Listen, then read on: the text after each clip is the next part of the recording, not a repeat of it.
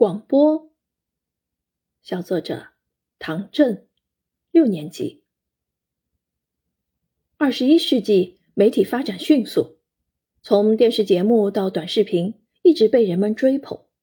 只有广播躲在冷清的角落。广播啊，你是上世纪的经典，是无线电的产物，是标志人类发展的重要里程碑。二十世纪初。世界上第一座广播站正式开播，自此广播立刻风靡全球，各国的广播站如雨后春笋拔地而起，广播迎来了它一世纪的辉煌时代，成了爷爷奶奶们青春时的美好回忆。广播发展至今已不再流行，只能靠车载收音机勉强存活。然而，我认为广播并非落伍，因为一。